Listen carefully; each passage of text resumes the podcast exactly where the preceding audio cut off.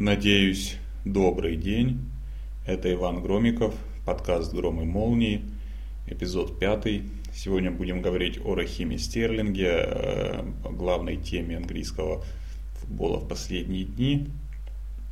Теме, которая, э, ну не то чтобы родилась, но которая получила новое развитие в минувший уикенд э, после матча Челси и Манчестер Сити. Давайте вернемся к ее сути, а потом попытаемся разобраться в проблеме и попытаемся ответить на главный вопрос, э, почему люди не любят или любят ли э, Рахима Стерлинга, футболиста Манчестер Сити и сборной Англии. Вернемся в субботу по ходу матча с Челси на Стамфорд-Бридж, проигранного Манчестер Сити. Стерлинг получил в свой адрес оскорбления, оскорбления расистского характера – Э, от нескольких болельщиков Челси, сидевших в низших рядах э, трибун. А, ну, в общем, по ходу матча Стерлинг отреагировал на это с улыбкой, посмеявшись, в общем, абсолютно правильно над теми, кто позволил себе такие высказывания. Но на следующий день э, началось самое интересное, потому что Рахим в своем инстаграме выложил большой пост, э, в общем, посыл которого ссылкой, ссылка, например, статьи в издании Daily Mail, посыл которого заключался в том, что некоторые медиа, а, показывая, подавая в определенном свете образ жизни молодых чернокожих футболистов, они таким образом провоцируют, провоцируют вот этот вот расизм среди болельщиков, провоцируют э, предубеждение а, в сторону темнокожих футболистов, таких как Стерлинг, ну, Стерлинг в первую очередь, потому что он один из самых известных игроков.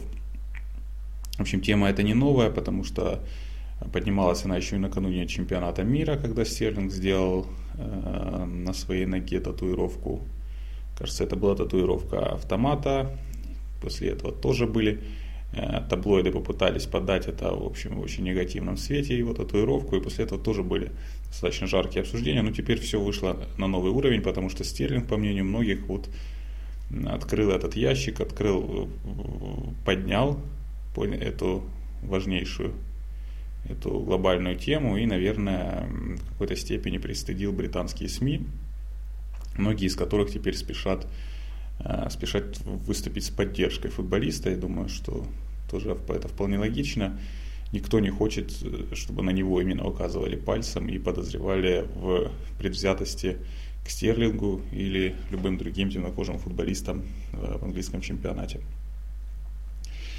Ну вот вопрос, есть ли расизм, наверное, э, звучит глупо. Безусловно, он есть. Безусловно, есть предубеждение. Никуда от этого не деться. Предубеждение, наверное, не только на расовой почве естественно, ну, глупо отрицать это э, по факту. По факту не будем сейчас э, пытаться, э, пытаться оценить эмоции Стерлинга или любого другого футболиста, который оказывается жертвой расизма, каких-то российских оскорблений, потому что это будет некорректно, не находясь в их положении и не понимая, что это такое, не будем. Не будем этого делать, не будем сомневаться в искренности переживаний тех или иных игроков, это было бы э, совершенно неправильно. Давайте пос попробуем посмотреть на футбольную сторону вопроса и разобраться с тем, является ли э, предубеждение к Стерлингу каким-то особенным и насколько далеко британские медиа заходят э, в своем предубеждении к английским футболистам, ну и, впрочем, как британская публика как таковая. Я думаю, что можно взять за основу Э, за основу беседу Гарри Невилла и Джейми Каррагера в последнем выпуске Monday Night Football передачи на Sky Sports, в которой они как раз обсуждали тему Стерлинга, ну и в первую очередь Невилл э, говорил об этом, говорил о своем общении с самим Стерлингом, ну и приводил примеры каких-то футболистов из прошлого, которые также оказывались под давлением британских СМИ, за которыми э, следили внимательно британские СМИ и, в общем, пытались подавать их в плохом свете. И тут Основные такие имена это Пол Гаскоин, Уэйн Руни, Дэвид Бекхэм. Э, футболисты, которые, в принципе, в свое время, на мой взгляд, получали э, намного больше негативного внимания, чем Стерлинг. Я даже, по крайней мере, Руни мы все видели от начала его карьеры. Буквально недавно я э, писал книгу, можно сказать, книгу сборник рассказов о Уэйне Руни, и, в общем-то, все эти моменты в памяти восстановились.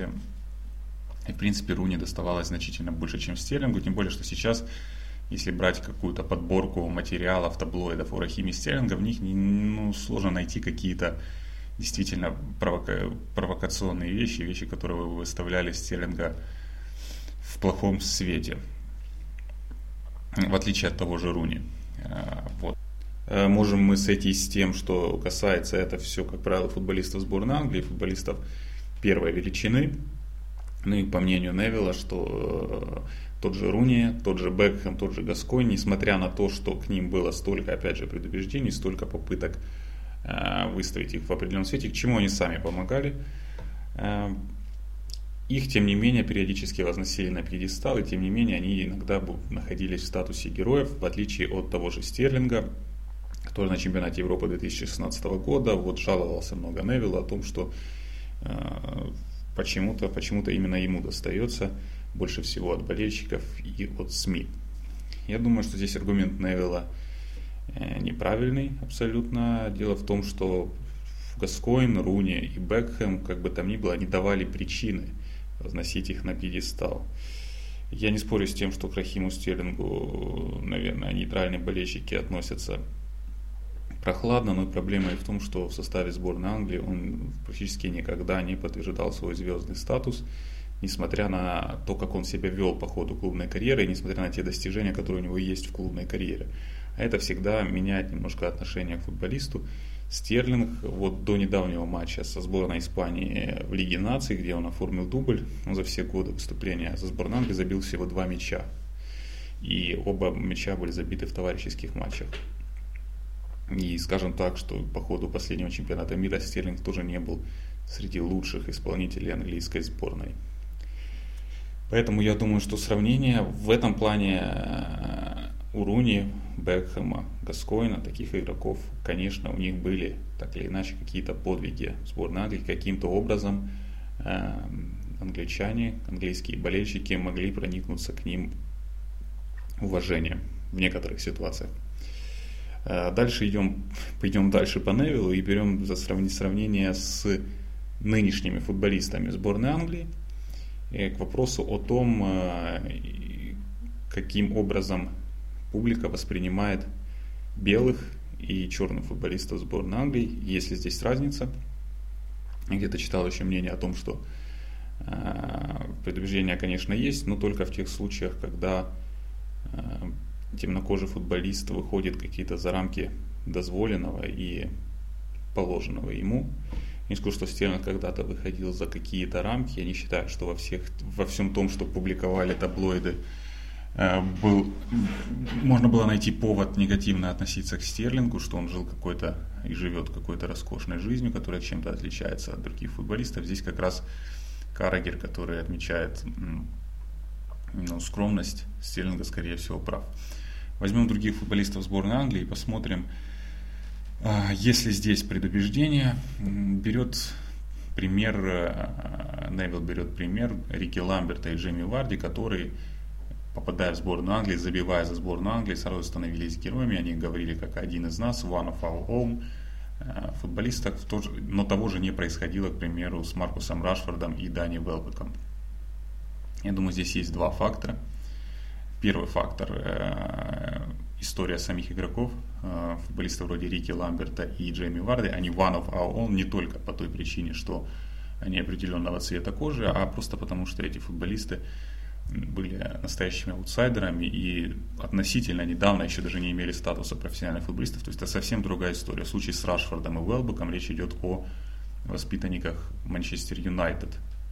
Манчестер Юнайтед, самого большого клуба страны, футболистах, которые в очень юном возрасте получали миллионные контракты. Поэтому, естественно, их успехи в национальной сборной не вызывали таких эмоций.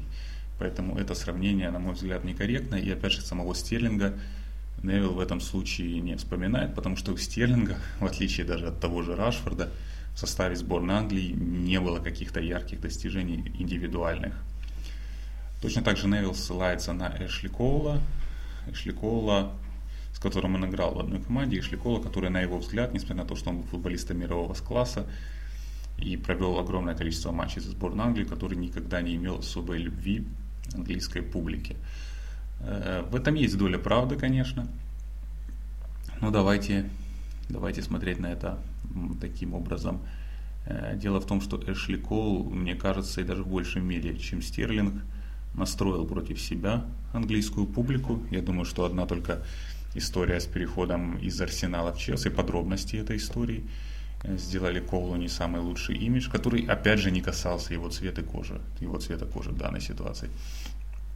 Но второе, это то, что Эшли Коул, э, как и, в общем, почти все, как и все представители золотого поколения, ничего не добился в составе сборной Англии. И можно сказать, что прохладное отношение к ним ко всем. Если какие-то футболисты вроде Джерарда Лампарда могли это компенсировать легендарным статусом на уровне своих клубов, то за Эшли Колом закрепилась вот эта вот репутация человека, который променял один лондонский клуб на другой, э, имея финансовую мотивацию. Плюс опять же, пример некорректный, потому что Эшли Кол левый защитник. Ну, редко такое бывает, чтобы левые защитники каких-то команд э, получали э, геройский статус, даже если они левые защитники мирового уровня. Тем более, что Кол при этом не забил ни, ни одного мяча в составе сборной Англии. Поэтому я тоже считаю, что этот пример э, не совсем, не совсем корректный. И таким образом мы приходим к тому, что Стерлинг э, имеет, в принципе, обособленное положение.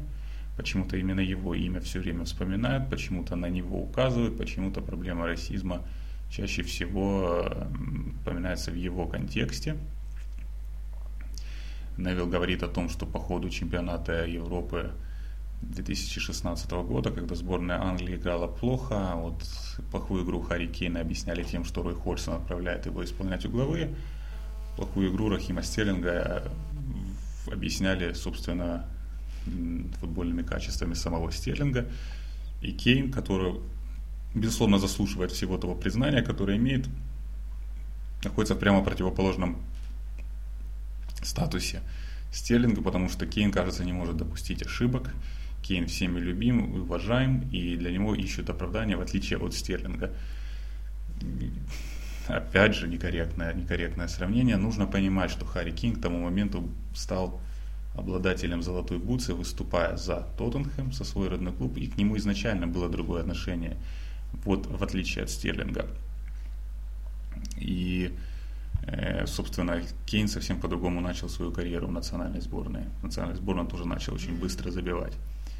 Поэтому давайте разберемся с тем, почему именно такое предубеждение к Стерлингу. Мы опять же, я не буду отрицать э, наличие расистских предубеждений. Не расизма как такового, а скорее предубеждений на этой почве, которые заставляют смотреть на э, темнокожих футболистов, особенно имея примеры того же Эшли Кола, примеры характерные, смотреть на них как на игроков, как, которые, э, которые слишком озабочены денежным вопросом и красивой жизнью. Ну, такое же предупреждение, там, например, Круни было по классовому признаку, учитывая его происхождение, учитывая его происхождение из рабочего класса, из такой простой семьи, мне кажется, что Руни, да и его супругу на первых каких-то этапах только и старались упрекнуть хотя бы в безвкусице и в их, в их теперь уже богатой жизни. И, естественно, таки, такие элементы присутствуют. Но почему Стерлинг? Почему столько внимания к нему? Почему действительно в Англии не любят Рахима Стерлинга? Я думаю, сейчас это многими игнорируется, но все дело просто в самом карьерном пути Стерлинга, и я думаю, еще изначально в той самой истории с его переходом из Ливерпуля в Манчестер Сити. Дело в том, что Стерлинг, проведя по сути один, один мощный сезон в команде Брэндона Роджерса, которая едва не стала чемпионом Англии, сезон 13-14, Стерлинг уже через полгода после этого когда Ливерпуль проводил, прямо скажем, такой себе сезон, как и сам Стерлинг, он посредством своего агента, советника начал, э, ну, начал убивать себе очень большую зарплату для, по новому контракту. Он не собирался подписывать тот контракт, который предлагал ему Ливерпуль. Стерлинг уже получил награду лучшему молодому футболисту премьер-лиги и, в общем, сходу пытался воспользоваться этим, пытаясь получить э, максимально высокую зарплату. Ну и все это закончилось тем, что следующим летом он ушел в Манчестер Сити. Я думаю, что вот эта история изначально сыграла на репутации Стерлинга. Я не думаю, что к Стерлингу есть какая-то ненависть, но вот этот небольшой элемент предубеждений. И тот факт, что при этом э, он перешел из Ливерпуля в Манчестер Сити, Ливерпуль, который, э, вот будучи таким более традиционным клубом, все-таки имеет больше уважения в Англии, чем Манчестер Сити. Перейдя в Манчестер Сити, куда игроки, как правило, всегда переходили, имея только финансовую мотивацию. И, то, что он перешел именно в Манчестер Сити, не сыграло ему на руку, потому что Манчестер Сити, э, ну, среди более старшей, среди старшей аудитории определенно не пользуется каким-то уважением, да, моральным уважением как клуб. И Стерлинг перешел в Манчестер Сити, опять же, воспользовавшись первой в карьере возможностью увеличить свои доходы и пытаясь сбить как можно больше денег с воспитавшего его клуба. Не то чтобы в этом есть какое-то преступление, но осадок этот остался, и за последующие годы Стерлингу не удалось на него повлиять, не удалось это его изменить. Первое, это почему ему удалось, это выступление в сборной Англии. То есть, став уже игроком Манчестер Сити, ладно, с этим можно жить, он мог настроить э, в свою пользу английскую общественность как таковую, только выступая успешно, в первую очередь выступая успешно в составе сборной Англии. Этого не происходило. Стерлинг действительно все время, даже если в клубе он играл неплохо, в сборной он выглядел посредственно. Э, второй, второй момент, и, в общем, те дома, которые он покупал своей матери, э, и какие-то там абсолютно мелкие истории, некоторые из которых, как, например, его полеты э, эконом-классом скорее говорят в его пользу. Мне кажется, они никакого особого значения не имели. Им значение имело вот это вот изначальное, изначальный его переход в Манчестер Сити и его подробности. Он бы мог изменить эту ситуацию, он бы мог на нее повлиять, играя он лучше в английской сборной, что всегда является таким определяющим фактором для э, публики. Э, ну и второе, это то, что мне кажется, э, Стерлинга не считают таким уж выдающимся футболистом. Это прозвучит странно, учитывая, что он один из лучших бомбардиров английского чемпионата, что в прошлом сезоне он был вторым бомбардиром Манчестер Сити, забивавшим очень много голов. Но это правда, Стерлинга не считают выдающимся футболистом. Я думаю, где-то подсознательно живет убеждение о том, что Стерлинг хорош только в окружении сильных партнеров, которые сильных партнеров, атакующих команд, которые легко создают моменты и в которых он может, в общем, замыкать эти атаки ударами с нескольких метров и использовать свои, свой достаточно ограниченный, ну это так предубеждение, ограниченный набор качеств, э, его скорость и умение находить свободное пространство э, в чужой штрафной. То, что это было в Ливерпуле, когда он играл с Луисом Суаресом и Даниэлем Стариджем в атаке, и то, что сейчас есть в Манчестер Сити, где он играет в окружении массы футболистов мирового класса, но в отличие от некоторых из них он меньше создает для команды и имеет для нее не такое большое значение, несмотря на э, свои голевые показатели. Вот я думаю, что оказываясь в сборной Англии, где уровень партнеров не настолько выдающийся, Стерлинг уже не может сделать, э, не может сделать разницу. И я думаю, что э, вот это тоже еще один элемент, тот факт, что Стерлинга не считают по-настоящему сильным игроком, по-настоящему сильным игроком, способным э, делать разницу для команд, делать разницу именно в одиночке, в одиночку. И отсюда выходит и следующее, это отсутствие каких-то лидерских качеств у Стерлинга, то есть он не доказывал обратного, э, отсутствие лидерских качеств, ну и, наверное, какая-то в общем, общая мягкотелость. Это прозвучит довольно странно, но я думаю, что просто тяжеловато людям проникнуться если взять все эти факторы, проникнуться уважением и симпатией к Стерлингу, который, да, променял Ливерпуль сходу, променял Ливерпуль на Манчестер Сити ради больших денег, который играет с лучшими партнерами, но который при этом не может ничего показать в составе сборной Англии. Крайне редко что-то показывает. Ну и вот это вот прохладное отношение, это предубеждение отсюда идет. И мы берем предубеждение публики как таковой. Мы сейчас не говорим о Daily Mail, Sun или любом другом издании, которое пишет о личной жизни футболистов. Вот отсюда, э, я думаю, это идет. Я думаю, даже манера бега Рахима Стерлинга, опять же, как, как, как ни странно это и прозвучит, она создает ему вот такой вот имидж, ну и, наверное, какая-то склонность к симуляциям, хотя здесь он определенно уступает Дели Али. И вот, к слову, наверное, второй футболист, второй темнокожий футболист, который получает, э, который, который не получает особого признания у нейтральной английской публики. И мы можем посмотреть, что причины здесь очень и очень похожие. э, тот факт, что Дели Али по большей мере плохо выступал и выступает в составе сборной Англии, для которой он не делает разницу, в отличие от своей клубной команды, где он также окружен хорошими игроками. И вот это ну, создает им имидж довольно таких дутых персонажей. Плюс Дели Али еще и рецидивист-симулянт, плюс мы помним, какой клуб, так сказать, воспитал Дели Али. Это тоже так откладывается, откладывается, я думаю, сильнее, играет большую роль, чем его расовое происхождение Дели Али. Мы видим, что, к примеру, тот же Маркус Рашфорд, э, взять его, мне кажется, Маркус Рашфорд, э, очень тепло к нему относится английская публика, определенно к нему относятся тепло болельщики Манчестер Юнайтед, да, мне кажется, и нейтральная тоже позицию, позицию Рашфорда, как правило, принимают все эксперты, когда речь идет о там, разговорах о проблемах в игре Манчестер Юнайтед, тренере и всем таком прочем. Видим, что к нему отношение э, совсем другое. И дело здесь абсолютно не в звездном статусе, как некоторые упирают. Это величины не принципиально разного уровня. И опять же, повторюсь, э, никто не возносит на пьедестал Стерлинга, на пьедестал Руни, просто потому что Рахим Стерлинг не добился ничего подобного в футболе, и его влияние даже на сборную Англии не сравнится с тем, которое было у Руни при всех его провалах на крупных турнирах. Поэтому эта тема, с одной стороны, сложная, с одной стороны, сложная, если брать, если обсуждать какие-то социальные явления в английском обществе и какие-то исторические предпосылки э, к проявлению расизма, к сожалению, по-прежнему проявлению какого-то расизма. с этой точки зрения тема сложная. Отрицать как определенное предубеждение мы не будем.